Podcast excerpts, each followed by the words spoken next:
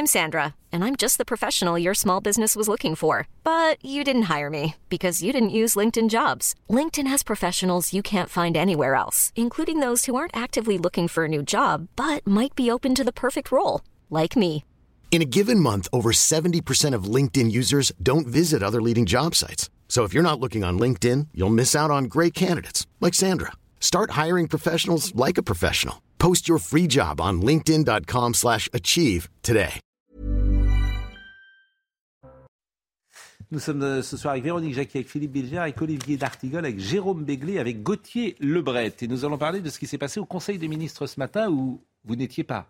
Non, j'ai pas cette chance malheureusement. Mais c'est ça qui est toujours formidable et pour ceux qui nous écoutent, c'est-à-dire que oui, bien sûr, viendra, ça viendra. Mais c'est ça que je trouve absolument sidérant. On pourrait imaginer que rien ne sorte d'un Conseil des ministres, Ah bah non. que ces gens euh, qui sont d'un certain euh, statut euh, ne, ne parlent pas. Or, tout sort immédiatement. Mais là, il y avait la volonté que ça sorte aussi. Vous pensez? Bien sûr. Bon, alors, Emmanuel Macron a humilié, disons-le, Elisabeth Borne. C'est juste son Premier ministre ou sa Première ministre.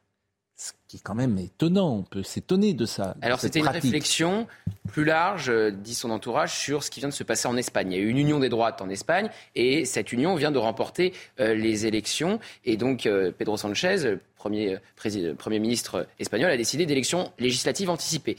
Et donc il faisait une réflexion sur ce qui se passait effectivement en Espagne et aussi en Italie. Et il a ciblé sa première ministre sans jamais la nommer sans forcément aussi la regarder, après les propos qu'elle a tenus sur Pétain en disant que c'était des arguments des années 90 et qu'il fallait euh, combattre le RN sur le fond et avec des mesures concrètes et pas en faisant euh, des filiations euh, douteuses. Bon, en fait, il a dit ah bah tiens, on le combat contre l'extrême droite ne passe plus par des arguments moraux. On n'arrivera pas à faire croire à des millions de Français qui ont voté pour elle que ce sont des fascistes. Euh, J'ai envie de lui dire que ça a été quand même son thème de la campagne l'année dernière entre deux tours tour. à, en Emmanuel Macron. Mais bon, Vous savez où il était en 2017 à l'entre-deux-tours À Oradour-sur-Glane. À Oradour-sur-Glane, Hmm. pour justement tenter une récupération politique et dire voilà le péril fasciste qui nous guette. bon, Oradour-sur-Glane, c'est pas, euh, C'est pas Pétain. Et Pétain, c'est non. pas Marine. C'est la même c'est période. pas- C'est la même Oui. période Ah. et il était avec il était avec Marine Le Pen en face de lui au second tour. D'abord, Qu'avait dit, qu'avait dit Madame, euh, je rappelle, hein, euh, je ne crois pas du tout à la normalisation du Rassemblement national. Je ne crois pas du tout, c'est drôle d'ailleurs, comme phrase, je ne crois pas. Je pense qu'il ne faut pas banaliser ces idées. C'est pas de quelle idée elle parle. Ces idées sont toujours les mêmes.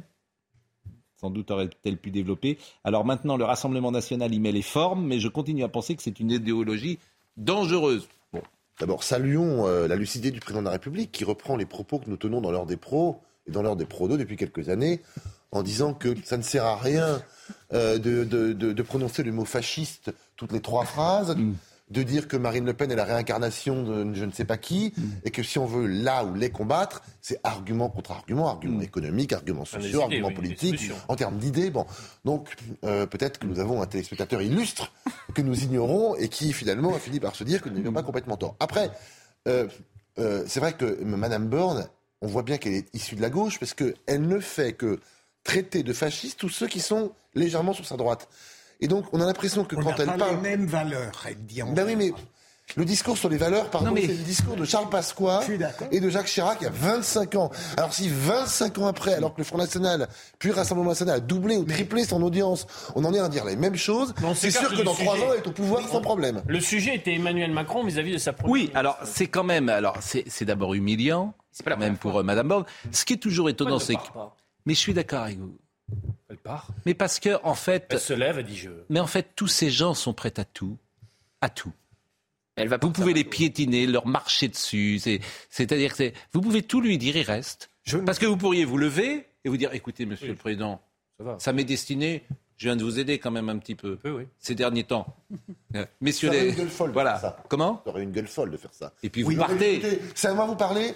Je pars, je vous remets mon mandat, Voilà. je fais une déclaration à l'AFP dans l'heure. Là, c'est Non, non, mais- ça inverse. Ou alors au moins dire mais vous parlez de qui? Vous Oui, parlez voilà. de moi Vous êtes en train devant tout le monde? Parce que la base d'un chef, on dit toujours, un chef, a priori, dit à celui qui est en dessous de lui, en tête à tête, devant tout le monde, vous faites ça, monsieur le président? Bah, Écoutez, je vais vous laisser. Et surtout, c'est pas la première fois parce qu'il Il l'avait fait pas aussi sur le pas de majorité à 49.3. l'Assemblée, il n'y a, pas de- il y a pas de nom qui s'impose pour succéder à Olivier- Elisabeth Borne à Matignon. Sur le 49.3, Mais- Les rappelez-vous. 100 jours. euh, Mais Emmanuel. C'est les 100 jours d'Emmanuel Macron, c'est pas les 100 jours d'Elisabeth Emmanuel Borne. hein. Macron l'a choisi sciemment parce qu'il Oui. savait qu'il pouvait se comporter de la sorte et qu'elle euh, serait, euh, Oh, pardonnez-moi, pas, ça. Euh, en ça, ça serait très pervers, alors. Je Bah pas, oui, je- je- Alors, on avait un petit souci pour tout vous dire. Techno, sérieuse. Oui. euh, c'est pas le profil de je claque la porte et je m'en vais, Elisabeth Borne, non. On avait un petit souci pour euh, certains éléments euh, à vous faire écouter qui euh, n'étaient pas dans la machine, me disait Benjamino. Donc j'interroge en direct Benjamino. Est-ce qu'on peut écouter, par exemple? Eh ben, on va faire un test en direct pour voir si ça marche. Écoutons Aurore Berger. Il y a des faits historiques qui s'imposent à nous. La question, c'est de faire en sorte maintenant euh, que tout simplement l'extrême droite soit visible pour ce qu'elle est. Je sais l'extrême droite que nous avons en face de nous, à la fois celle qui se cache de manière assez évidente, qui devient le passager clandestin de la France insoumise, parce qu'elle peut se cacher euh, tout simplement jour après jour derrière euh, les outrances des autres. Elle peut se cacher et essayer de ne plus avoir de propositions parce que c'est toujours plus simple évidemment quand on avance masqué. Mais nous, nous savons ce qu'elle représente et nous le voyons. Donc je crois que nous, nous sommes au travail pour faire en sorte surtout que les Français aient d'autres alternatives que celles de l'extrême droite ou que celles de l'extrême gauche. Vous n'imaginez pas euh, combien ce type de discours me fatigue. Je pense que ces gens n'ont rien compris depuis des mois et que, en fait, euh, elle est l'attachée de presse de Marine Le Pen, Aurore c'est Berger. C'est ça que je. Elle est l'attachée de presse. Euh, à la rigueur, la dénonciation éthique avait du sens face au délire euh, de Jean-Marie Le Pen sur le plan historique. Ils ont continué à développer cette dénonciation éthique à l'encontre de Marine Le Pen, alors qu'elle a fait, contrairement à ce qu'on prétend, un grand ménage, y compris familial. Mais en réalité, derrière tout ça, il y a la volonté de garder toujours les mêmes fantasmes. Ils ne supportent pas que le RN ait changé profondément. Alors on peut être contre lui politiquement. Ils préfèrent- Ils veulent. Ça un- les arrangerait. ça les arrange. confortable pour eux de faire référence au FN plutôt qu'au RN. Voilà. Bien sûr. Bon. Et sur Elisabeth Borne, je ne sais pas la première fois qu'il la désavoue comme ça. Il l'a désavoué sur le 49.3 quand elle a dit qu'elle n'utiliserait pas de 49.3 en dehors des textes budgétaires. Il avait même dit, c'était selon le canard enchaîné, que c'était comme un criminel qui avouait, avouerait son meurtre. Donc il l'avait déjà désavoué là-dessus. Pareil sur la période de convalescence que voulait observer Elisabeth Borne, désavouée par le président de la République. Donc c'est pas la première fois. Et dans son entourage, on vient de me confier, euh, Gauthier, vous voyez bien ce qui se passe. Donc sans me dire qu'elle va partir bientôt, mais c'est quand même l'ambiance qui règne autour d'Elisabeth Borne. C'est la fin euh, de- d'Elisabeth Borne à Matignon dans les semaines qui viennent. les 100 jours, on sait comment ça se termine. Pas très bien. Mais Bon, écoutons euh, l'échange, euh, non pas l'échange d'ailleurs, mais les réactions de M. Ciotti et Chenu sur ce sujet.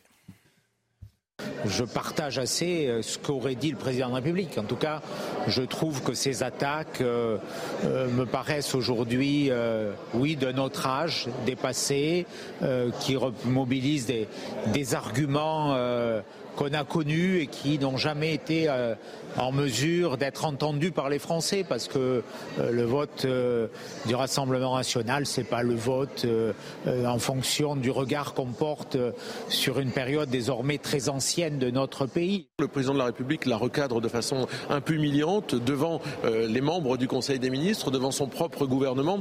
Il considère que l'instrumentalisation de ces événements de 39-45 et de ce qui a suivi n'a pas à entrer dans le jeu politique. Lui-même s'y était essayé d'ailleurs auparavant. Et puis je pense que ça sonne la fin de la récré euh, euh, pour euh, Elisabeth Borne. Bientôt la quille, Madame Borne. hein. Je pense que c'est bientôt fini à partir du moment où le président de la République la recadre de cette façon-là. C'est que grosso modo, jusqu'au bout, il va l'utiliser pour mieux la jeter. Et le plus vite sera d'ailleurs le mieux, je pense. Là où le président de la République est tout de même un certain culot, c'est que il fait une analyse très tardive de la l'attitude à adopter à l'égard du Rassemblement national. Ça fait des années que des gens disent que la dénonciation éthique n'a aucun intérêt, qu'elle amplifie le score du Front National, du Rassemblement. Mais il ne propose pas une politique jusqu'à maintenant qui a fait diminuer celui-ci. Au contraire. Donc, d'une certaine manière, il s'exonère un peu rapidement de sa responsabilité lui-même. Ah bah écoutez, euh, Mais- j'ai retrouvé une citation. En 2017, il disait par son action, il détournerait les Français du vote Le Pen. Bah, à l'arrivée, lorsqu'il va partir, ce serait peut-être Madame Le Pen qui lui succédera. 13 C'est une possibilité. qui ont voté pour Marine Le Pen en 2022. Est-ce qu'on peut juste préciser quand même, quand euh, on voit que c'est quand même un procès hordage par rapport à Pétain, que c'est comme si on faisait en permanence le procès aux socialistes, que François Mitterrand ait reçu la Francisque? Oui, et puis je disais, c'est comme non, si on disait à M. Roussel qui était stalinien. que, euh, Non, mais- voilà, moi je vous fais pas. Mais euh, autant le bah, vous avez été. autant Je fais le pas. recadrage sur Fabien la Roussel, il savait pas où classer Staline, hein. est indécent. Pardon? Autant sur le fond, Emmanuel Oui. Macron a raison. Fabien Roussel, Oui. il était interrogé dans une très bonne émission de Canal+, qui s'appelait Oui. Au tableau par les enfants. Oui. On lui demandait, il y avait une colonne, méchant, gentil, où est-ce que vous mettez Staline? Il savait pas Il a faire. commencé par Bah, il a pas et fait. il a bien C'est vrai. Il a Non, mais- été très Il a- il a maladroit, cheminé dans pour son exemple. raisonnement. Il a cheminé. Non, mais Imaginez deux secondes s'il y avait la même chose de l'autre côté de l'échiquier Oui, politique. non, mais c'est c'est vrai que c'est un peu. Avec un autre personnage. euh, Qu'immédiatement, il il, pas a- Staline. il avait commis une maladresse. Parti communiste est né en 1920. Non, mais ce qui est vrai, c'est qu'il y a, mais on l'a dit tellement de fois, il y a une forme, euh, il y a une forme d'indulgence pour l'extrême gauche et pour les crimes de Staline, de Mao et de tant d'autres. Euh, Pol Pot. et voilà, il y a une, mais on l'a dit tellement de fois qu'on va se répéter. Bon, euh, l'abrogation de la loi. Elle arrange qu'on ne repasse pas trop de temps sur le Non, mais bon. Mais non, on l'a déjà fait. euh, Non, mais bon. C'est déjà en boîte. Depuis que vous pensez que Mitterrand président en 2005, évidemment, tout a, tout a changé. Mais non, mais chacun peut avoir comme ça des petites, euh, des petites erreurs. Ça, C'est pas, grave. Bon, le président de la commission des finances de l'Assemblée nationale, l'insoumis Éric Ro- Coquerel, a donné son feu vert à l'examen de la proposition de loi d'abrogation à la retraite de 64 ans. Alors ça, ça nous intéresse beaucoup. C'est un peu compliqué, bien sûr, mais toute la Macronie explique que c'est anticonstitutionnel, la loi. Oui. Ça, c'est le mot. euh, on va en Ils manger, aimé- ils auraient- si j'ose dire, parce qu'ils ont tellement la trouille qu'il y a un vote. Il n'y en a pas eu la première fois. Donc, ils ont tort d'ailleurs, parce que là aussi, c'est contre-productif. Ils devraient aller euh, jusqu'au vote. Non, mais c'est l'article 40 de la. Oui. À la limite, Alors, mais- Laissez, euh, laissez notre ami euh, Gauthier Lebret. secondes, Parce que l'article Expliquons. 40, L'article 40, c'est un article qui permet de juger irrecevable une proposition de loi qui met trop en péril, qui coûte trop cher, qui met trop en péril les dépenses de l'État. Et là, ça sera entre 15 Et le quoi qu'il en goûte Alors, euh, Éric Coquerel pas n'a pas hein. appliqué donc euh, cette demande de la majorité. Donc maintenant, la majorité est bien embêtée. Qu'est-ce qu'ils vont faire pour empêcher le vote? Parce que c'est leur objectif, d'empêcher le vote, Oui. même si ça n'a aucune chance d'aboutir. Parce que, évidemment, vous imaginez les gros titres, euh, l'Assemblée nationale vote l'abrogation de la réforme des retraites. C'est pas possible. Donc, il y a plusieurs possibilités. Demain, ça va être débattu en commission. La majorité aurait aimé que tout s'arrête aujourd'hui avec euh, l'avis euh, de Coquerel. C'est le contraire qui se passe. Donc demain, c'est débattu en commission. Il y aura un vote demain. Oui. Et là, ça va dépendre aussi des LR. Vont-ils voter Mais les LR changent leurs voix. Alors non, Ils changent leurs hommes, ils changent leurs députés, ils vont Olivier mettre les bons députés. Olivier Mais enfin, ces gens sont incroyables. Vous avez le droit de changer vos députés en commission. Oui. Donc Olivier Marlex s'est retrouvé avec des députés qui étaient contre euh, la réforme des retraites en commission et il est en train de les remplacer par des gens qui sont pour la réforme des retraites pour que les votes. vous vous rendez compte l'image les commissaires, c'est-à-dire que dans- les députés choisissent leur commission, ce sont des commissaires, ils connaissent Oui. leur commission. Et tu les changes parce que leur vote, il y en a trois. c'est Il les petites Il magouilles. y en a trois qui ont voté la motion de censure au Lyot parmi ces LR. Voilà, et ben ils seront pas là demain. C'est un- Et Non, non mais c'est des. franchement, ça, ça s'appelle des magouilles. Ça Faut pas après s'étonner que hein. les gens Ah se oui, détournent. Ça s'appelle des magouilles. qu'au début. Jérôme Béglé, ça s'appelle des Est-ce que- magouilles. Est-ce que je peux terminer sur le- le- la chronologie ou pas Terminé. Oui. Ensuite, donc, demain va être votée ou non la suppression de cette proposition d'abrogation de la réforme des retraites. Si elle est votée, cette suppression, c'est ce qu'espère la majorité. Qu'est-ce que va faire Lyot? Ils vont aller redéposer des amendements pour essayer de resupprimer. Et là, Yael Braun-Pivet a le droit d'intervenir. Elle n'avait pas le droit d'intervenir jusqu'ici. Et là, elle peut actionner l'article 40 dans l'hémicycle et empêcher le vote. Et il y a encore une autre possibilité, c'est l'obstruction. Déposer des centaines de sous-amendements pour freiner les débats parce que vous êtes obligé de voter avant minuit. C'est les règles dans une niche. Et donc, si vous empêchez le vote avant minuit, eh ben, il y Ils ont aura pas de soignants. Exactement. La sur parole est à la- réintégration des soignants non vaccinés dans la niche. La parole est à la Macronie. Et elle seule. Et donc là, qui prend la parole Jérôme Béglé, allez-y. Non, la parole est au texte. L'article 40 dit qu'une proposition de loi d'un député, de plusieurs députés, d'un groupe en l'occurrence, ne peut pas alourdir le budget. Et le quoi qu'il en coûte? Mais c'est pas une proposition de loi d'un député, ça. Ah bon Et on est, c'était bon. C'est-à-dire que quand vous Pas dites, tout ça et Mais non, mais les pouvez les pas- arguments n'existent pas. Laissez terminer Duverger. n'existent pas. Voilà, Mais vous si. le savez. Mais non. l'idée c'est qu'un groupe parlementaire bien. Pour moi, on va dépenser 100 milliards de plus. Donc ça doit être à l'équilibre, c'est-à-dire plus 10, moins 10, plus 1, moins 1. C'est audible. La seule chose c'est que maintenant, et Gauthier l'a dit, la, la, comment dirais la charge de la preuve va revenir à la présidente de l'Assemblée nationale, qui, in fine, peut brandir cet article 40. Monsieur Coquerel ne veut pas le faire, mais c'est à elle de le faire. On va voir jusqu'où elle peut aller. On va voir si elle a le courage de le faire. Elle a déjà dit, elle a déjà dit chez nos confrères Je de prendrai Radio responsabilités. qu'elle allait prendre sa responsabilité, qu'elle a mes l'article responsabilités 40. Non, mais ça veut dire Oh, quoi bah.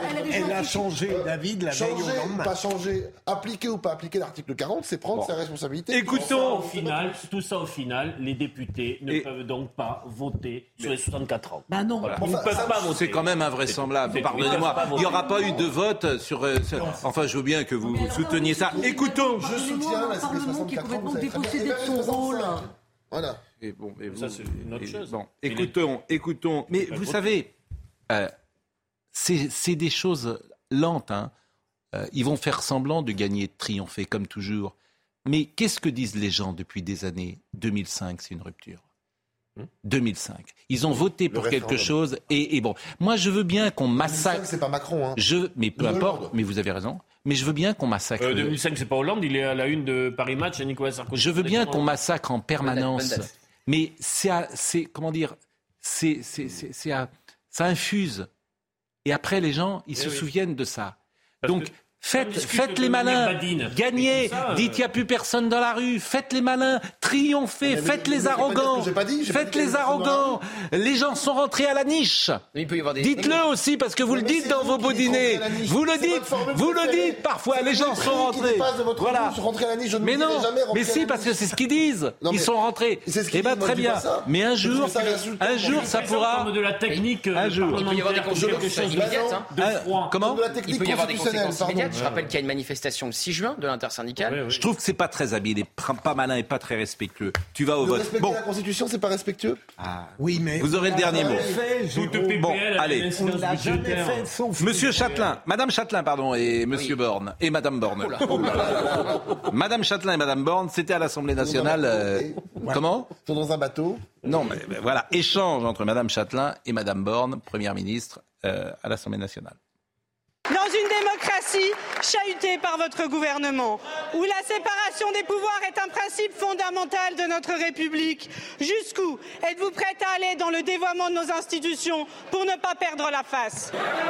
Proposition de loi que vous évoquez aggraverait lourdement les charges publiques, réduirait les recettes et méconnaît donc frontalement l'article 40 de notre Constitution.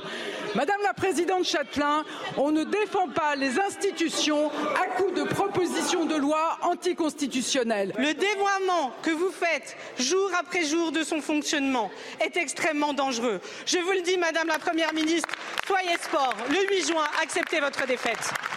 Il y a eu un autre échange que je voulais vous, remercier- euh, vous montrer entre Monsieur Courson et Monsieur Dussopt. Le groupe Lyot a déposé dans son créneau une proposition de loi visant à l'abrogation du recul de l'âge de départ à la retraite et à la création d'une conférence de financement du système de retraite. Cette proposition de loi a été déclarée recevable par le bureau de l'Assemblée nationale et a été inscrite le 8 juin à l'ordre du jour de notre Assemblée. Ce matin, le président de la commission des finances, saisi par la présidente de la commission des affaires sociales, l'a également déclaré recevable. Le gouvernement laissera-t-il l'Assemblée nationale se prononcer sur cette proposition de loi ou aura-t-il de nouveau recours à des dispositions visant à en empêcher le vote? Comme vous l'avez dit, monsieur le député, vous avez euh, déposé une proposition de loi. Et pour ce qui concerne euh, les questions relatives à la recevabilité des propositions de loi, au nom de la séparation, en application du principe de séparation des pouvoirs, le gouvernement n'a pas à se prononcer sur les procédures propres à l'Assemblée nationale. Vous savez pertinemment qu'en proposant une charge de 15 milliards d'euros supplémentaires par an, votre proposition nous paraît irrecevable et nous paraît aussi inconstitutionnelle, comme l'a dit Madame la Première ministre. Monsieur le député de Courson, Comment vous sentez-vous? Comment vous sentez-vous quand le Front National et les filles se lèvent pour vous soutenir dans une admirable tenaille identitaire et lui qui est passé de la gauche à la Macronie, enfin. Non, mais de Courson Bah, défend les droits. droite, de la droite. Des- Non, non, mais je parle de de Courson Dussopt. défend Ah, les droits de l'Assemblée. Non mais, non mais il a raison, Monsieur La- Dussopt, euh, il est Il a- passé, il a il, évolué. disait le contraire. Enfin, la voilà. pression de l'exécutif sur le législatif. Courson est devenu euh, du SOPT et du SOPT est devenu Oui, Courson. mais sauf que Courson, il a expliqué pourquoi il a évolué. Bah, Olivier Dussopt aussi J'ai pas tout expliqué pourquoi compris. il a J'ai pas tout compris pourquoi il avait évolué, mais bon. il a dit que ça n'était pas du tout le même contexte aujourd'hui. Ouais, c'est facile. Ah bah c'est jamais le même contexte, ça, c'est ce qu'avait dit également 65 ans, Emmanuel Macron euh, lorsqu'il voilà. expliquait qu'il fallait pas faire travailler les gens jusqu'à 63 ans Il a parce qu'ils pas de peut-être boulot. des argumentations. Les contextes Non. changent toujours. Je- je vous répète, je pense que ça a été une erreur. Déni de démocratie surtout. Ça a été une erreur de ne pas aller au vote. C'est une deuxième erreur de ne pas aller au vote. Parce que ça crée dans l'opinion publique bah, des amours et même plus que ça, Euh, évidemment. Évidemment, mais bon. Ce qui est amusant, c'est qu'on invoque la Constitution euh, à tort et La- à travers, alors Oui. qu'elle a été faite par des hommes d'honneur qui n'auraient jamais accepté qu'on le torde Bien sûr. tous les outils législatifs dans tous les sens comme ils le sont actuellement. Bon, on va marquer une Ça n'a pause. pas été fait pour les magouilles. On va, oui, oui. Alors ça, parce que Ah oui. l'information que vous avez donnée sur euh, Ah les c'est LR, incroyable. ça, c'est- c'est invraisemblable. Mais vous êtes, ça, c'est avéré. Ah oui, c'est avé- je vous donne quand même pas des Mais informations. ceux qui, qui mais sont, euh, ceux qui sont dans cette commission, ils ont accepté d'être virés de la commission? Bah oui, ils doivent. oui. Enfin, c'est un vrai. Mais, mais ces gens, mais, Peut-être sans doute en râlant, mais bon, après. mais voilà, enfin, ça, c'est- mais ça s'appelle des magouilles. Ah ben oui. Enfin, ça porte un nom quand même. Les- les LR Vous pouvez pas accepter ça. Que- C'est-à-dire que dans la commission demain, les gens qui devaient euh, siéger ne siégeront pas Les parce que les LR contre- magouillent. Les gens qui étaient contre Enfin, la réforme des retraites vont devenir des députés qui sont pour parce qu'ils vont les. mais, mais- Alors, mais c'est invraisemblable. Les LR ne pas montrer leur division sur la. Encore une dans fois, le travail d'un parlementaire, député ou sénateur, incroyable, son quand même. rattachement à sa commission fait que c'est un acceptent spécialiste aussi. de Mais tout le monde questions. accepte tout en fait. Mais c'est ce que Tout le monde accepte tout. Voilà, tout le monde accepte tout. Piétinez-moi. Voilà. Tout, tout va bien. Bah, ils ont raison de les piétiner puisqu'ils acceptent d'être piétinés. La pause, à tout de suite. 20h29, c'est Augustin Donadieu qui nous donne les dernières infos du soir. Hier soir à Rennes, un homme a été tué à la machette à l'entrée d'une station de métro. Né en 1997, l'homme était connu de l'institution judiciaire. Une enquête pour meurtre a été ouverte. Pour le moment, aucun suspect n'a été interpellé. La, CRS 8 envoyée en renfort à Nantes, entre 40 et 50 hommes vont venir compléter les effectifs de police à la demande de la maire, Johanna Roland. Et suite aux fusillades survenues ces derniers jours dans les quartiers de la ville, une réunion a eu lieu ce matin avec le préfet de Loire-Atlantique qui précise que ces policiers seront déployés sur le centre-ville et sur l'ensemble des quartiers. 10 000 personnes se relayeront pour apporter la flamme olympique à Paris en 2024. Elle sera allumée à Olympie en Grèce et arrivera par la mer à Marseille le 8 mai. Elle devra traverser une soixantaine de départements français de mai à juillet 2024. Et ce sont les champions de natation Laure et Florent Manodou qui ont été désignés capitaines de ce grand relais. Pas convaincu par les fridges. euh, Non. Vous trouvez pas que c'est particulièrement joli? Particulièrement laid. Euh, c'est toujours délicat de commenter une décision de justice. C'est toujours délicat. Mais on va parler du pilier du 15 de France de rugby, Mohamed Ouas, qui a été condamné aujourd'hui à un an de prison ferme pour violence conjugale. Il me semble qu'on peut prôner euh, une sévérité totale et dire que les violences conjugales sont au centre de notre société. Et après ce qui s'est passé, et ce qui s'est passé euh, dernièrement, puisqu'il a été jugé pour avoir frappé sa femme vendredi, après qu'il l'a vu fumer une cigarette devant le centre commercial où elle travaille. C'est ça. Un homme qui frappe sa femme. Il avait été mis en prison parce que c'était comparution immédiate. Et puis il a été donc euh, jugé et condamné cet après-midi. Il y a le témoignage que je voulais vous dire d'une femme qui a témoigné dans un journal et qui a dit j'ai compris qu'il se passait quelque chose d'anormal avec ce couple. J'ai donc regardé plus atten- attentivement et j'ai vu que cet homme, vraiment costaud, tenait la femme par les poignets. Il la maintenait de force. Elle tremblait, elle pleurait, elle transpirait. Quand elle a su, quand elle a pu se dégager un peu et que j'ai enfin pu croiser son regard, j'ai compris qu'elle était en panique, sans le dire, simplement en bougeant les lèvres pour ne pas l'alerter. Elle m'a demandé d'alerter la police. C'est la femme hein, de M. Ouas. Ils ont des enfants ensemble. Elle n'a pas porté plainte, sa femme. Elle n'a pas porté plainte. Et euh, je vous propose d'écouter euh, Célia Barotte, qui nous fait un compte-rendu de ce qui s'est passé cet après-midi, et on va en parler. Le tribunal correctionnel de Montpellier a condamné Mohamed Awas à un an de prison sans mandat de dépôt, une condamnation plus faible que les 18 mois de prison ferme requis par la procureure de la République. Sur le banc des prévenus, Mohamed Awas, habillé d'un pull noir et d'un jean bleu, s'est décrit comme un père et un mari dévoués. Il a reconnu les faits qui lui ont été reprochés à l'encontre de sa femme Iman Awas et s'est excusé à plusieurs reprises. Le rugbyman a attendu sa femme devant son lieu de travail. Il a couru après sa femme, l'a jetée par terre, l'a giflée, puis l'a emmenée de force dans son véhicule. Avocats des deux parties se disent satisfaits de cette condamnation. Il faut absolument quand même qu'il suive une psychothérapie, on fait en tout cas des soins. Parce que, je veux dire, il faut. Le, ce qu'il a fait là, vendredi, c'est pas parce que je suis son avocat. Ce qu'il a fait vendredi, c'est inadmissible. C'est-à-dire faire un balayage à sa femme et lui porter une gifle au visage, c'est inadmissible. Mais euh, c'est pas pour autant, compte tenu de tout ce que j'ai plaidé, qu'il méritait d'aller en prison. euh, et c'est pour ça que je suis mais, extrêmement soulagé. hein. L'avocat de la partie civile ainsi que la procureure de la République ont tenu à préciser que dans cette affaire, Mohamed Awas avait été jugé comme n'importe quel citoyen. Alors, euh, le club de Clermont dans lequel il devait aller a dit il ne pourra pas porter sur le terrain les couleurs du club de Clermont avec lequel il s'était engagé à partir de la saison 2023-2024. Et puis, euh, il ne sera plus dans l'équipe de France alors que la Coupe du Monde arrive. On vient de voir euh, le communiqué de Serge Simon que je vais peut-être euh, vous relire si Benjamin No me donne cette possibilité. Être membre de l'équipe de France implique un respect irréprochable, des valeurs de respect et d'intégrité. La fermeté est notre devoir dans de telles circonstances je vous le répète, c'est toujours délicat de commenter une décision de justice. Mais c'est un homme quand même qui est d'une violence extrême Absolument. avec son épouse et qui a une peine, me semble-t-il, légère. J'ai le droit de dire ça.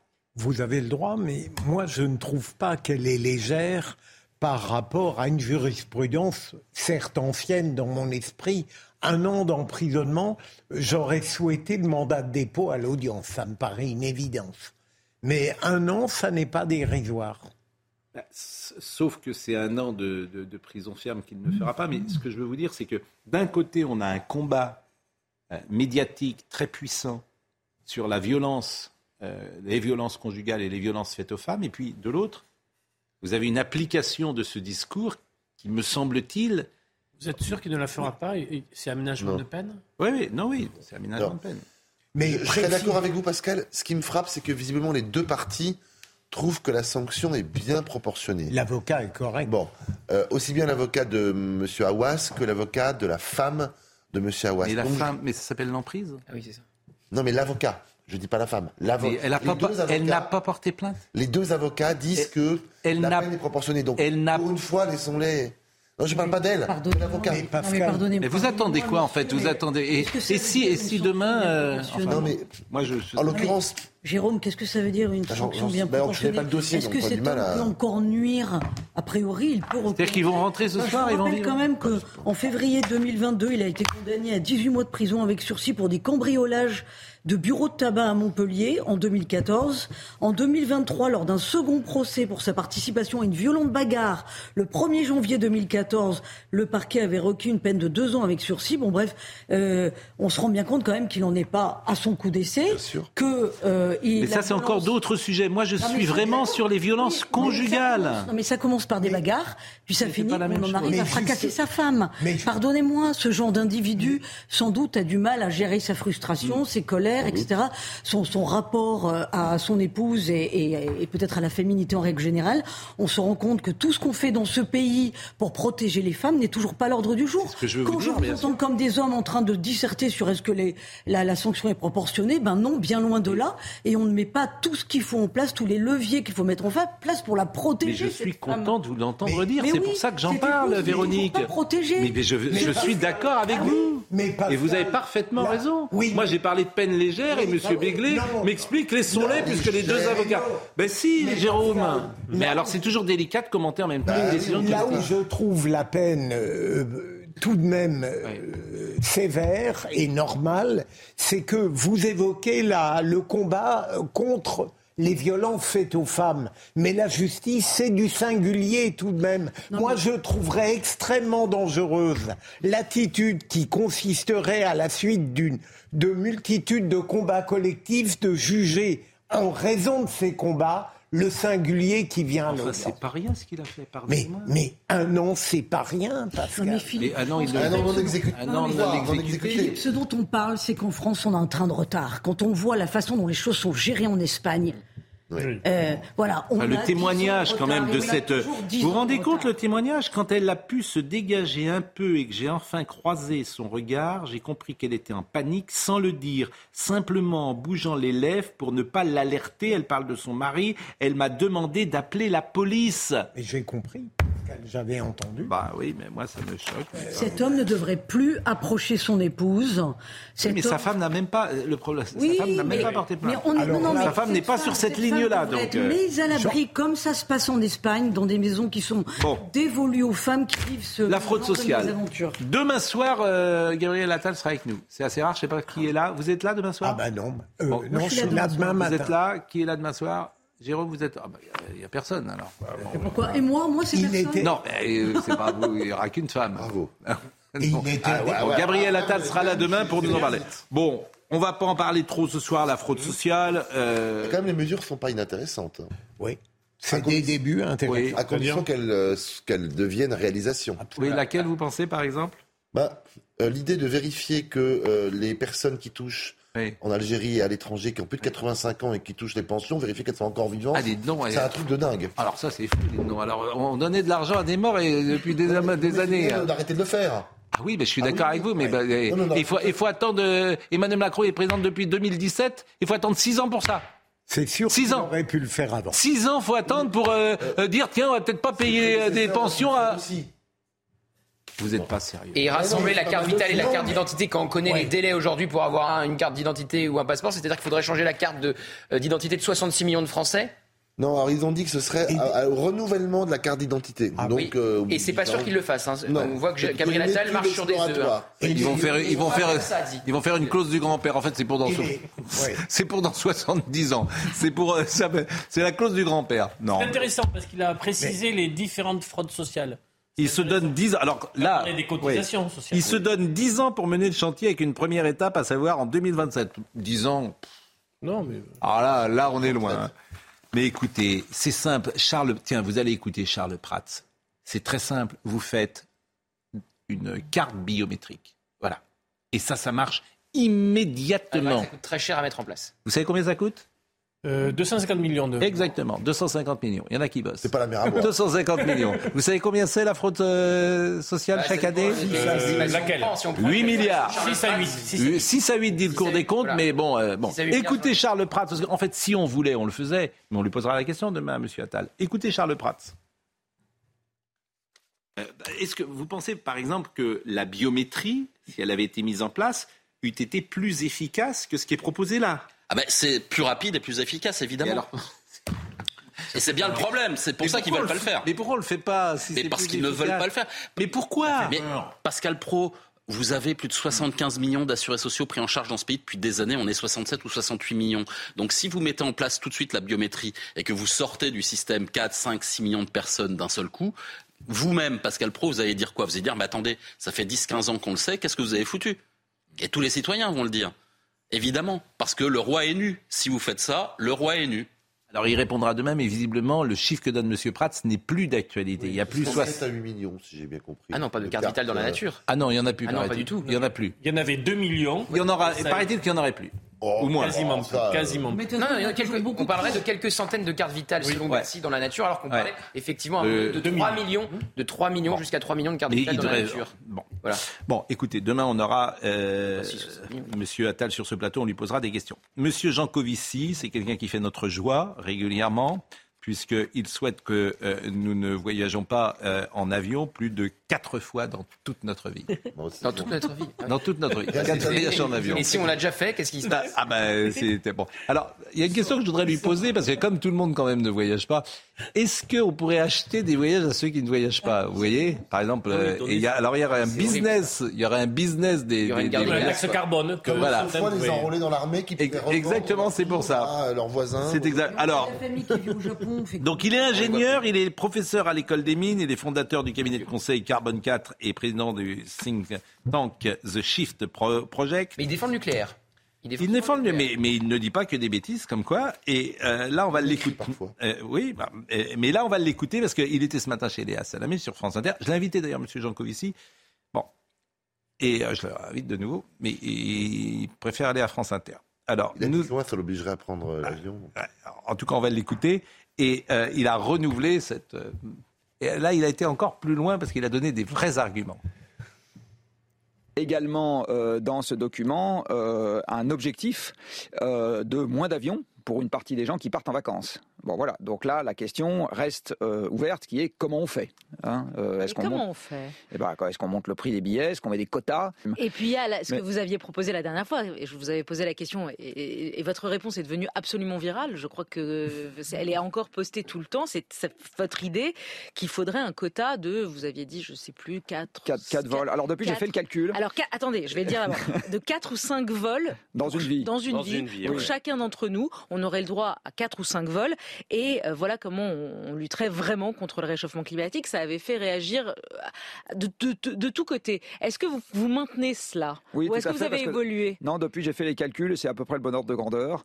Ah oui. Euh, mais il faut bien comprendre que euh, mon père, qui était pourtant une catégorie socio-professionnelle supérieure, puisqu'il était prof d'université, euh, quand il est allé aux États-Unis dans les années 50 pour faire un postdoc, il est allé en bateau. hein.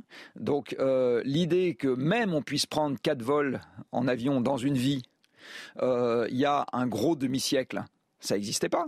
Je veux dire, pour la population dans son ensemble. Donc, ce truc qui paraît aujourd'hui inconcevable, restrictif, malthusien, triste cire, casse-bonbon et j'en passe, euh, à une partie des gens qui réagissent, il faut bien qu'ils se rendent compte que c'est quelque chose qui est extrêmement récent euh, et qui partira avec le pétrole, parce que quand on regarde les alternatives techniques au pétrole dans l'aviation, de toute façon, une fois qu'il n'y aura plus de pétrole, il n'y aura pas de quoi assurer quatre vols dans une vie par terrien. C'est, fabuleux. Moi, j'avais beaucoup entendu parler de lui. euh, il était devenu mythique pour des écologistes un peu atypiques. Et c'est terrible, quand on les écoute, l'illusion disparaît. C'est triste. Moi, je sais pas, mais Moi, ce que je, trouve trouve ça terrible de vouloir. C'est que euh, si euh, ces hommes-là, depuis la nuit des temps, parlaient comme ils parlent, il n'y aurait jamais eu de progrès, il n'y aurait jamais eu de développement scientifique, il n'y aurait jamais eu de développement artistique. C'est la castration de l'imaginaire, c'est la castration du désir. C'est effrayant, effrayant. Mais ce qui est marrant, c'est qu'ils ne veulent pas être confrontés. Moi, j'ai échangé avec lui, mais vous n'imaginez pas le mépris pour vos paroles qu'il a. Une fois, il m'a dit, mais je vous ai entendu parler de moi. En gros, vous êtes ce que vous avez dit, vous êtes des imbéciles. Ah oui Ah ben c'est une Il sorte comme de ça morgue. Oui, on Ouais, il sent m'a dit est- une morgue, mais il dit, bon, ces gens, Il est assez je veux pas vous parler, quoi. Vous êtes, vous comprenez rien, vous êtes bon. Et c'est ça qui m'étonne toujours, euh, parce que euh, ils pourraient venir se confronter. Non, ces gens-là ne. pas. Mais bien sûr, il, il- il y a un truc qu'ils détestent, ces gens-là, c'est être contredit. C'est très intéressant d'ailleurs. je ne sais pas si la prise au réel, par exemple, il est plus cher de prendre un train entre Pau et Paris que prendre l'avion. C'est un vrai problème, les, ta- les tarifs ferroviaires. Alors Oui. il faudrait mieux En prendre le train. Oui. je ne sais pas s'il est connecté avec cette euh, réalité, par exemple, cette précision. Non, mais c'est surtout que faire un quota de, de, de, de 4 à Cinq, 5, on cinq. peut pas, parce que si vous Quand prenez j'étais 5, en- vous revenez pas. Quand j'étais en classe de seconde. C'est forcément père, hein Oui, oui parce que, autrement. euh, Ah, vrai, vous restez là où vous êtes. te tromper sur le dernier année. Je me souviens quand, euh, quand j'étais en classe de seconde, d'un coup, on nous avait expliqué qu'en l'an 2000, il n'y aurait plus de pétrole. Oui. On est en 2023, il n'y en a jamais eu autant, parce qu'on on a... Oh là là, là, alors là, faites attention. Là, là s'ils nous écoutent ce soir. pétrole, Il y en a partout. on Oh là là, malheureux Moi, je préfère, je préfère m'en aller. Moi, je. Malheureux euh, vous avez parfaitement raison. Euh, moi, je crois au progrès, c'est-à-dire qu'effectivement, on avait des voitures qui consommaient il y a 25 ans 10 litres au 100, puis ça a été 8, ça a été. Mais eux, ils 3, savent, lui, il sait. l'électricité Il remplacera. faut bon. décarboner, tu es d'accord quand même. Monsieur, Oui, des non mais monsieur, Je- monsieur Jean Covici, il est professeur à l'école des mines et il sait. Voilà. Oui. Et nous, nous sommes, nous ne savons pas. Nous ne savons pas. Donc c'est simple. Ce que je sais en Donc tout vous avez cas, tout compris. Lui, il vous sait, il ne- sait vous tout. n'interdirez pas aux, aux gens européens, américains, mais même chinois, euh, pakistanais, indiens, qu'on a arrachés au sous-développement d'avoir envie de connaître Londres, New York, San Francisco, euh, Venise, euh, Nantes. Et donc vous les empêcherez pas de pas voyager. cité toutes les villes du monde. Non. Non, Non. A pas de- je pas non pour faire d'aéroport. plaisir. Mais qui veut aller à Nantes Non, mais Il y a- Finissez par la plus belle. Nous, nous sommes, nous sommes en avance que nous avons mais- refusé. L'aéroport.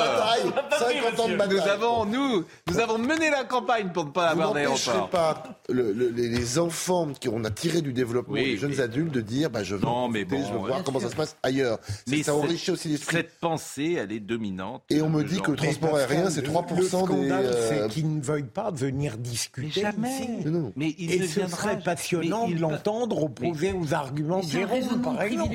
Mais je veux dire, il vient, il vient en majesté dans des endroits où il ne sera pas contredit, avec des intervieweurs euh, qui euh, lui poseront des questions d'ailleurs, euh, mais sans Oui. contradiction, et- mais, mais qui feront leur boulot d'intervieweurs. Mais effectivement, la contradiction n'existe pas puisque elle est balayée. Il sait, et vous, vous ne savez pas. Vous êtes un imbécile. Voilà Mais il devrait pense, avoir envie de convaincre, pourtant. il devrait bah, venir. ah non, mais non, mais le, mais le débat est tranché, cher ami. Il n'y a plus à convaincre. Oui, mais... Le débat est tranché. oui, c'est un peu dommage. Oui, mais pour lui, le débat est tranché. Bon, un petit mot euh, encore euh, sur euh, une affaire judiciaire. La commission parlementaire chargée d'enquêter sur l'agression mortelle d'Ivan Colonna a rendu son rapport. Il pointe de graves défaillances dans l'appréciation de la dangerosité de Franck Elong Abbé, le tueur d'Ivan Colonna. Il met aussi en avant une rigueur excessive à l'égard d'Ivan Colonna et une série de dysfonctionnements d'ordre général. Et ça, faut entendre ça, bien sûr. Je vous propose d'écouter Laurent Marcogel, qui a hier, euh, aujourd'hui, donné euh, son rapport, précisément. Le drame qui a donné naissance à cette euh, commission d'enquête parlementaire en est une illustration. Une illustration euh, violente, barbare, parce que le crime dont euh, Ivan Colonna a été victime est, un crime d'une très grande barbarie, euh, mais néanmoins très réaliste de ce qui se passe pour nos détenus, mais également pour celles et ceux qui travaillent au service de nos concitoyens dans nos maisons centrales, dans nos maisons d'arrêt, dans l'univers carcéral, qu'il s'agisse de surveillants, d'administratifs ou de personnels médicaux. Laurent Marcangeli, le député Horizon des Hautes-Corses. Écoutez Noémie Schulz sur ce sujet.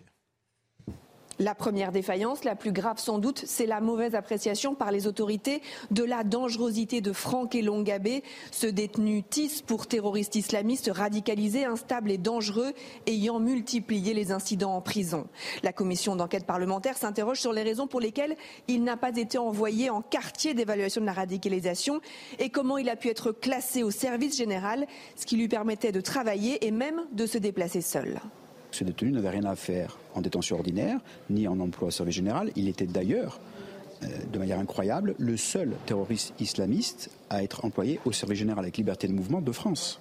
À l'inverse, le rapport souligne le traitement particulièrement sévère à l'encontre d'Ivan Colonna malgré un comportement irréprochable en détention. Pour le président de la commission d'enquête, c'est pour des raisons politiques qu'il n'a jamais pu se rapprocher de sa famille et être incarcéré en Corse. Les parlementaires font une série de préconisations comme faire évoluer le statut des détenus particulièrement signalés, mieux gérer la radicalisation en prison ou encore envisager le recours à la vidéosurveillance intelligente pour lutter contre les agressions en prison. Je ne peux pas imaginer, Pascal, que cette série impressionnante d'incurie et de négligence puisse n'avoir pas été inspirée par autre chose. C'est, ben, je veux dire, euh, tout de même, lorsqu'on accumule une telle série de dysfonctionnements, y compris qu'on laisse pendant dix minutes Colonna en face de ce... c'est volontaire Qu'est-ce que vous voulez dire? Ah mais je, je, me le, je me le demande et je serais prêt... Vous allez loin, hein Ce que vous dites, Ah non, euh, mais- euh, mais- faites attention quand même à Ah, mais- ce que vous dites, parce que s'il y avait, ce que vous dites, c'est qu'il y avait intention de Je Préméditation, dis, quoi. Je dis que, pas forcément, mais que tout de même, il est assez surprenant que dans une affaire ultra signalée et euh, la commission relève une série de dysfonctionnements, de négligence, d'abstention, ou alors on est dans un univers pénitentiaire qui est complètement débile sur le plan de la compétence, ou bien on s'interroge. En tout cas, un univers pénitentiaire qui souffre et qui est désorganisé, ça oui. Oui, Moi, je veux dire, c'est il ne faut c'est jamais- même énorme. il ne faut jamais sous-estimer l'incurie, la bêtise, le manque de surveillance. Quand ça se multiplie comme ça. Ah ouais, mais je peux pas croire, si vous voulez, que que- qu'on ait dit on ferme les yeux pour que Monsieur euh, Colonna tombe sous euh, euh, les Ce coups, terroriste euh, de- a toujours Bon. bénéficié, Jérôme, d'un traitement Mais- particulier. Oui. mais problème de direction des hommes sans doute. Franck Elongabé était le seul détenu de France ayant à la fois le statut de détenu particulièrement signalé et de terroriste islamiste à travailler au service général. Ça, c'est un fait. C'est sûr que c'est troublant. Cet enchaînement. Ça lui permettait une autonomie de déplacement, contrairement euh, au travail en atelier. Il était classé terroriste islamiste. Il avait combattu auprès de talibans en Afghanistan au début des années 2010 et multiplié les incidents en prison. N'est jamais passé en quartier d'évaluation de la radicalisation malgré huit demandes. Il a obtenu un poste convoité d'auxiliaire affecté au nettoyage des salles de sport. Voilà ce qu'on pouvait dire sur ce sujet. Didier Raoult. Il y a juste Ah, mais- le directeur de la prison qui est parti, le directeur de l'administration pénitentiaire est resté. Je suis bien, alors, Ah, je suis bien heureux de Oui, vous oui. entendre le dire, cher ami, puisque on avait parlé de votre ami le juge Burgot euh, dans la fameuse affaire. Il n'y a jamais de sanction. Oui. Jamais. Vous Ça n'existe pas. deux affaires, Pascal, qui ne sont pas complètement semblables. Mais ça ne m'a pas échappé. Elles ont juste un point commun, c'est que ça concerne le monde pénitentiaire ou judiciaire. Non, non. euh, Ah bah le juge Burgot, c'est le plus grand Ah, je- que- voilà. Ça- Oui, mais je vous invite à lire des livres. Ah bah je, je vais, je vais lire des livres, ça je veux bien, mais que pour une fois, il y a eu sanction. comparaison est, est un peu. Mais il n'y a pas, de- il y a pas. Écoutez, on va pas se raconter de ça. Là, je lisais l'autre jour encore un, un- un magnifique euh, sujet sur l'affaire Seznec. Bon, la justice déteste, elle déteste dire qu'elle s'est trompée. Il y a combien, je crois, de révisions depuis la nuit a des très temps peu. L'affaire Omar Haddad. Oui, mais on pourrait en parler durant Oui, des bah, heures. oui, bah, n'en parlons pas si vous le voulez, parce Euh, qu'il a non, été vous bon. mon Oui, mais la, justice déteste ça. énorme. Oui, mais de Et qui personne, De qui, personne, non, Jérôme mais Mais- peu importe, mais personne n'a trinqué, personne n'a été sanctionné, personne n'a été rétrogradé. La justice déteste personne ça. quitté le corps, ju- le corps judiciaire. Il y a eu des sanctions dérisoires, je Ah, dérisoires. Dérisoire.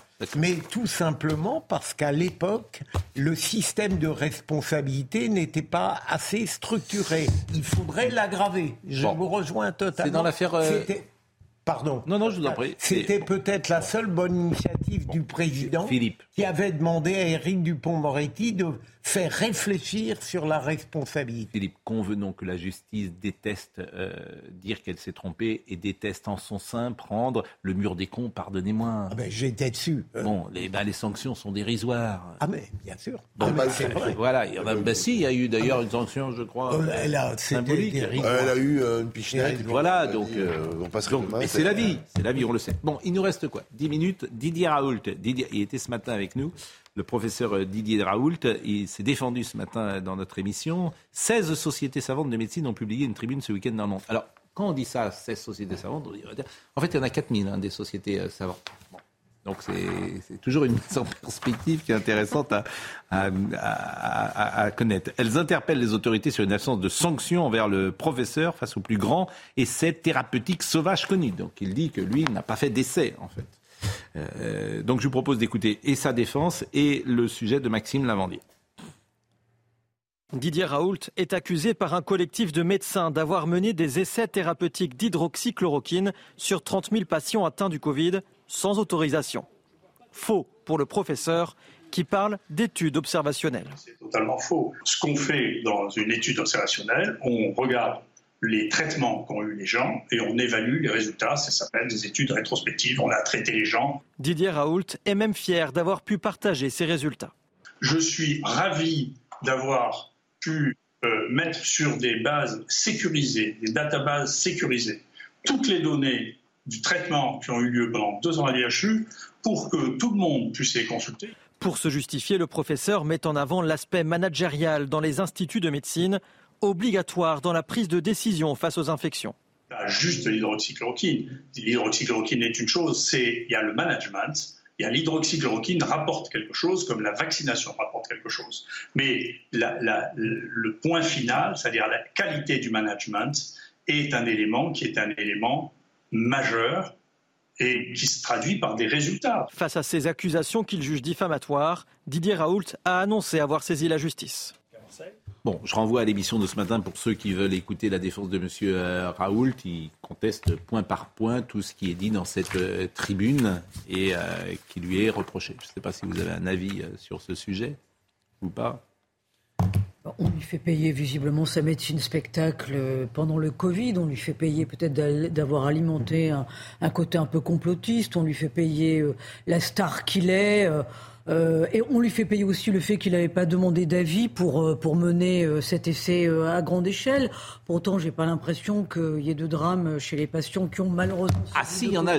dans la tribune, c'est Mathieu Molimar qui est pharmacologue, dit qu'effectivement, non seulement l'hydroxychloroquine n'est pas efficace, mais qu'en plus c'est dangereux, que des pa mais patients, mais c'est un, un que des patients, effectivement, sert depuis plus de 30 ans. Oui, mais pas pour le Covid, pas pour le Covid, pour le paludisme. Bah, oui, C'est-à-dire que ça a aggravé certains cas, dit ce pharmacologue. Euh, monsieur, on, monsieur. On proche d'avoir été un peu en roue libre. Bon, non, non, mais, non, il, va au-delà de ça. Il dit Monsieur, Moli, monsieur Molimar, il dit voilà, moi, il dit moi, je suis pharmacologue. Euh, monsieur euh, Raoult ne l'est pas. Il ne sait pas ce qu'il a administré. Euh, c'est grave ce qu'il a fait. Je veux des sanctions pénales. Il y a des gens qui ont été traités, qui n'étaient pas au courant qu'ils étaient, qu'ils étaient traités, dit-il. On a fait des essais sauvages. Oui. C'est ça le point qui me. Est-ce que c'est vrai que il y avait des ordonnances pré-remplies et qu'on ne savait pas ce qu'on donnait et qu'on les prenait quand même. C'est ça le truc qui, moi, me, au fond de moi, m'interpelle le plus. Voilà. Oui. Est-ce qu'il y avait vraiment un effet cobaye testé à l'aveugle euh, ou bah, C'est-à-dire que c'était euh, comme tel et ça bah, c'était forcément euh, un traitement expérimental, mais bon, lui et, et le vaccin, j'ai envie de dire, le vaccin, il a été fait sans beaucoup de recul. Convenez-en on va dire que ça. On, a le droit de dire ça, sans, sans entrer dans une polémique XXL. toutes ces questions sont quand même très ambivalentes parce que je vous hmm. rappelle quand même que Emmanuel Macron est allé le. Mais exactement, et M. Douste-Blazy. Il faisait partie. Poser des questions. Bien sûr. Aura-t-il tort, a-t-il raison? Bien sûr. Il faisait partie du comité conseil scientifique. Mais bien sûr. entendu avec Jean-François Delfrécy. Il n'est pas resté longtemps. Bien sûr, bien sûr. Bon, écoutez, euh, affaire. Emmanuel Macron s'est trompé dans ce cas-là et on n'aurait pas dû aller lui rendre visite à la Timone. Bah, je pense que effectivement, euh, Emmanuel Macron aujourd'hui, il, avait fait du en même temps sur cette matinée-là. Il est allé dans un premier établissement le mm. matin sur du, de la vaccination classique pour après aller à la Timone. Il avait fait les deux. En même bon. Temps. Je voulais qu'on termine euh, cette émission par le Subway Shirt. Et ah euh, ah en français, la veste de métro. C'est une nouvelle mode qui se répand sur les réseaux sociaux et notamment sur TikTok. L'idée est de mettre des vêtements amples pour éviter les regards malveillants dans les transports en commun. Vous voyez le sujet de Jeanne Cancard. Un geste presque devenu un réflexe pour cette jeune fille enfiler une veste juste avant de monter dans la rame. On retrouve de tout un peu dans le métro, donc forcément avoir une chemise c'est quand même euh, plus euh, rassurant je pense. Dans les transports en commun, près de 90% des femmes affirment avoir déjà été victimes de harcèlement. Alors pour tenter d'échapper à ces regards ou gestes déplacés, une technique est mise en avant sur les réseaux sociaux. Le subway shirt, en français, chemise de métro. Le principe, porter des vêtements amples pour cacher une tenue estivale. Je fais comme ça, hop, dans le métro Dans le métro. On se rhabille. Des fois, je prends même le pantalon et le sweat que je mets par-dessus ma robe. Une défense adoptée par de nombreuses Parisiennes victimes de mauvaises expériences m'a déjà acheté des pièces euh, comme quoi j'étais une prostituée. Euh, j'étais en petite jupe euh, au-dessus du genou et un t-shirt basique un peu comme celui-là.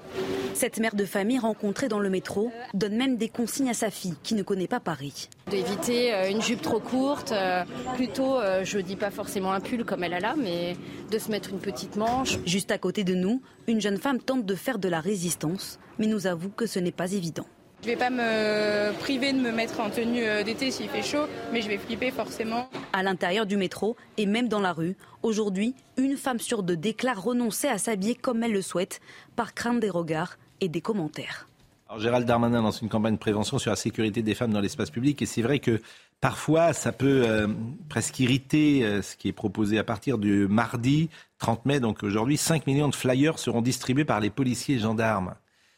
Donc c'est pour rappeler à chacune et chacun les gestes à avoir lorsqu'on est témoin ou victime d'une agression.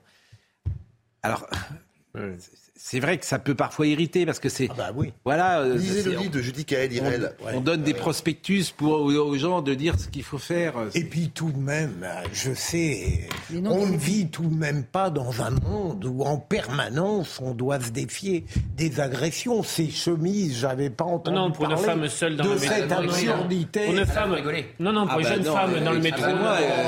Non, Philippe. Ah non, mais Philippe. Euh, Moi, je, non, non, non, c'est une réalité. Pascal, ah bah. dans quel monde va-t-on aller si même dans le métro, parce que parfois il y a des regards. Il y a quelqu'un qui est mort dans le métro ce matin. Une attaque à la machette à Rennes. D'accord, je le sais. Pascal. Ah oui, bah vous le savez, mais, c'est. Ils font des causes et conséquences. Vous trouvez que l'évolution de notre société, elle, est extraordinaire? Vous, confondez la, la, conséquence à la cause. Il ne faut pas fustiger ces jeunes femmes qui mettent euh, cette chemise. Il faut, il faut euh, fustiger ceux qui les insultent, euh, oui, les, les, déshabillent du regard. Mais d'abord, ça n'est pas toujours le cas et je ne mets pas tout sur le même plan. Elles ont toute une histoire Il y, a deux choses. Il y a deux choses. Il y a, il y a le fait qu'il n'y ait plus d'éducation à la pudeur. Et c'est vrai qu'on voit des jeunes femmes qui sont habillés. Bon, Véronique, c'est pas vrai. C'était non, là, je, je récuse ce que vous dites parce que dans les années 80, non. aller jusqu'au bout de mon raisonnement. C'est celle-ci qui se couvre plus qu'il ne le faudrait. Voilà. Ah ben, vous n'allez pas dans le métro avec le ventre comme ça. Ah, pardonnez-moi. Maintenant, il y a aussi une éducation aux hommes qui n'existe plus parce qu'on voit très bien qu'il y a une tiers-mondisation de toute Véronique, c'est pas acceptable. Véronique, on va, pardonnez-moi, on va dans le métro. Je, je, récuse ce que vous venez de dire. Si une jeune femme veut aller dans le métro avec euh, habillée comme elle le souhaite, Évidemment, je récuse ce que vous avez dit. Ça devrait. Je ne peux pas vous le dire. Moi, je suis une femme. Et, si vous vous habillez comme vous voulez, mais mais je mais pas d'une certaine façon, mais depuis la nuit des temps, c'est ainsi. Pardonnez-moi. C'est criminaliser bah, la victime. Si, si, Elle a été violée, mais sa jupe était trop courte.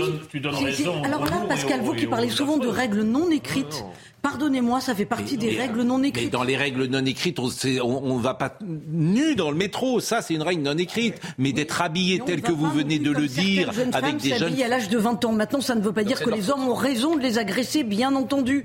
Et il y a bien plus d'agressions et de tensions dans les transports en commun qu'une fois. pas qu'un regard est criminogène. Tu te rends compte ce que ça veut dire C'est-à-dire que des jeunes, des jeunes femmes, des jeunes femmes aujourd'hui dans notre société ne peuvent pas s'habiller comme elles le souhaitent. Et je sais ce que mais ne pouvaient pas s'habiller comme s'habillaient leur arrière-grand-mère dans les années 60 avec la mini-jupe.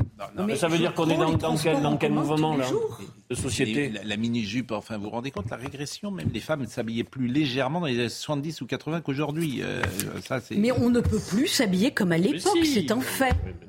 Bah, je regrette. Bah, c'est ça le problème, mais c'est bien le problème. Bah, Écoutez, ce que je vous propose, c'est qu'on conclue là la discussion, parce que nous ne serons pas d'accord, et que nous accueillons l'excellent euh, Olivier Benkemoun. Et j'ai une chanson pour vous. Et forcément, c'est une chanson des années 80, puisque ma playlist euh, n'a pas dépassé les années 80. Et j'aimais beaucoup euh, Véronique Jeannot, qui était d'abord une comédienne formidable. Oscar. Et vous connaissez cette chanson? Je veux un amour qui vole, quitter la terre qui me décolle, qui me désole. Je suis fait pour l'azur et ses colères. Pour l'azur et ses colères. Pour, le... pour les cuirs des flying jackets. On avait des blousons flying jackets à l'époque. En beeper, en couvert et je veux un aviateur. Tout ça pour vous dire que M. Jean Covici ne chante pas euh, la chanson de Véronique Jeannot. Il n'aime pas beaucoup cette chanson parce que lui, il fait quatre voyages par an. Et il veut aller en bateau. dans une vie. Il, va, il préfère aller en bateau, mais le bateau, ça pollue plus que la Dans une vie, Pascal, non Ah bah oui, dans une vie, oui, pas dans... Comment Il faut qu'il prenne un voilier, quoi. Ah oui, alors si vous partez en voilier, ça va être pratique pour aller. Euh, si vous voulez aller à New York en voilier, ça va être. Euh, mais elle l'avait fait, ah. Greta Thunberg. Oui, bien sûr. Deux allers Bien sûr. Un peu plus long. Quoi.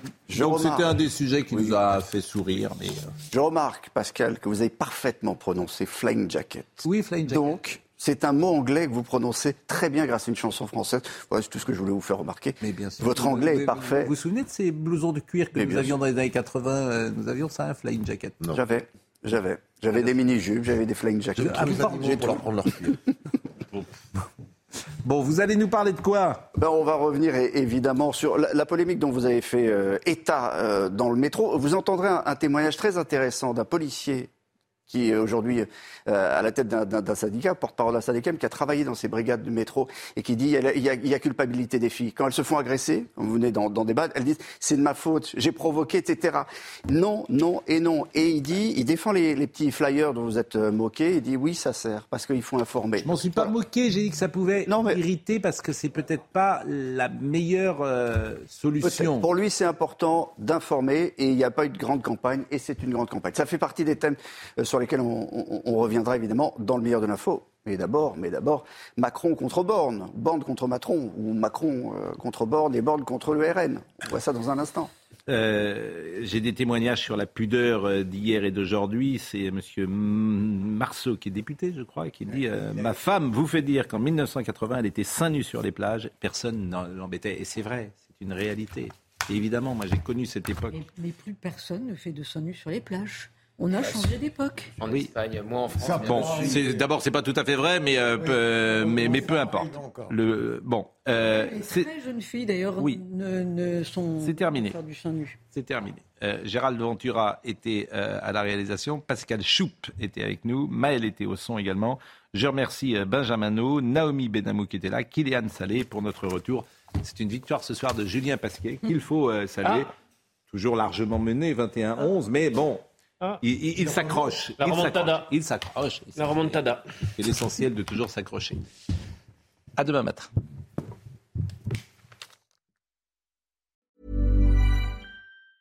Acast anbefaler.